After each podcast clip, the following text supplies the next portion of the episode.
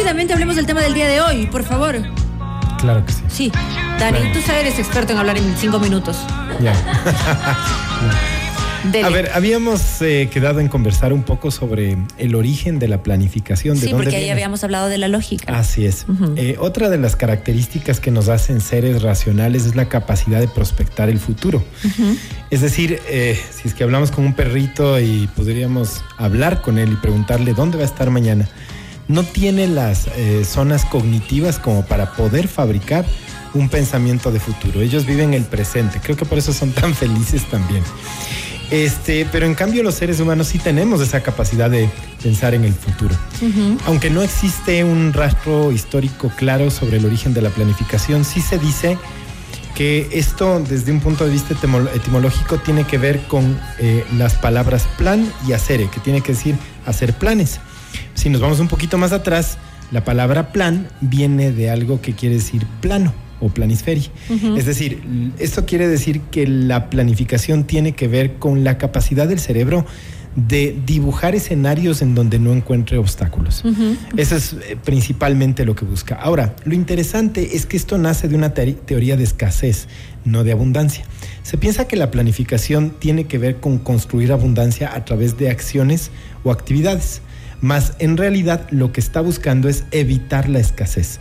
Parte del pensamiento de los recursos escasos y parte del pensamiento de que se tienen que utilizar bien esos recursos para que no se los pierda en el camino. Es decir, que las personas que planifican intrínsecamente tienen miedo y las personas que no planifican intrínsecamente son temerarias. Es decir, tienen una ausencia natural de miedo. Es por eso que las Somos personas... temerarias, así deberíamos llamar las temerarias. Ya vino a la radio que le den duro.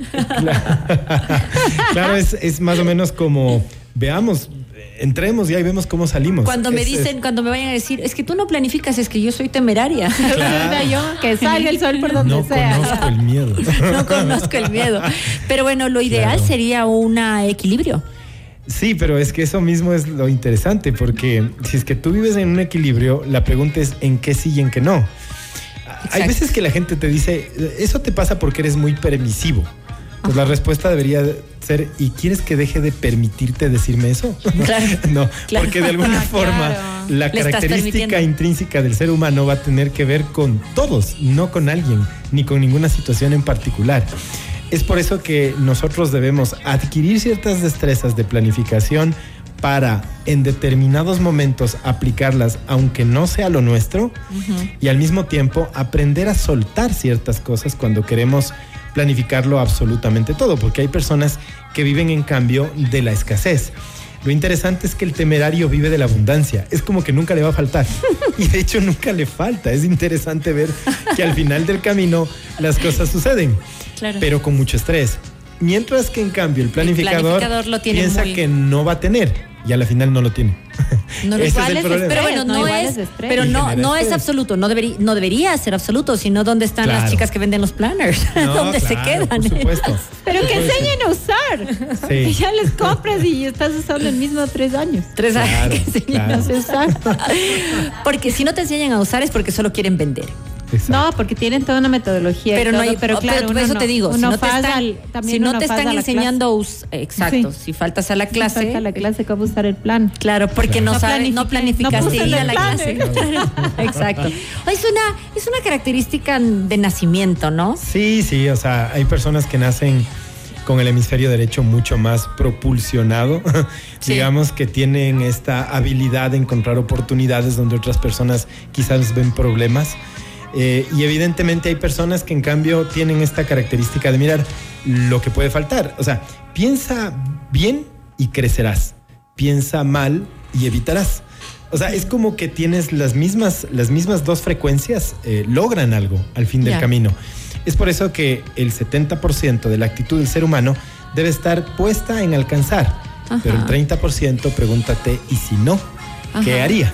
Ajá. Es como lograr un eh, equilibrio, equilibrio ponderado, porque no es un equilibrio perfecto, Sí. de lo que debes hacer. Pero al fin del camino, el cerebro, para generar un proceso de planeación, utiliza recursos cognitivos que ya nos vinieron dados como seres humanos, solamente que algunos lanzan el plan después de haberlo hecho, mientras que otros lanzan el plan antes de hacerlo. Bueno, estas son características del ser humano. ¿Tu recomendación, planificar o no? Sí, o sea, la recomendación siempre es eh, dotarle al cerebro de herramientas que no nos dan en escuela para, para que nos permitan ver el tiempo en el espacio para en determinados momentos y cuando sabemos que el costo de algo va a ser muy alto, ponerle esa herramienta de por medio. Recuerden siempre preguntarse antes de hacer algo si estoy dispuesto a pagar el costo que eso va a tener. Si Eso no lo vas a pagar, mejor no lo hagas. Si no tienes con qué pagar o si ese costo lo tienen que pagar otros, mejor no lo hagas. Ahí sí es mejor planificar. Bien. Muy bien, bien. Yo estoy viviendo así mi planificación, como que planifico, pero ya para arriba. Claro. sin expectativas, ¿me entiendes? Porque uno sí le pone la expectativa, sino más bien digo, ok, El- voy a el hacer objetivo. esto.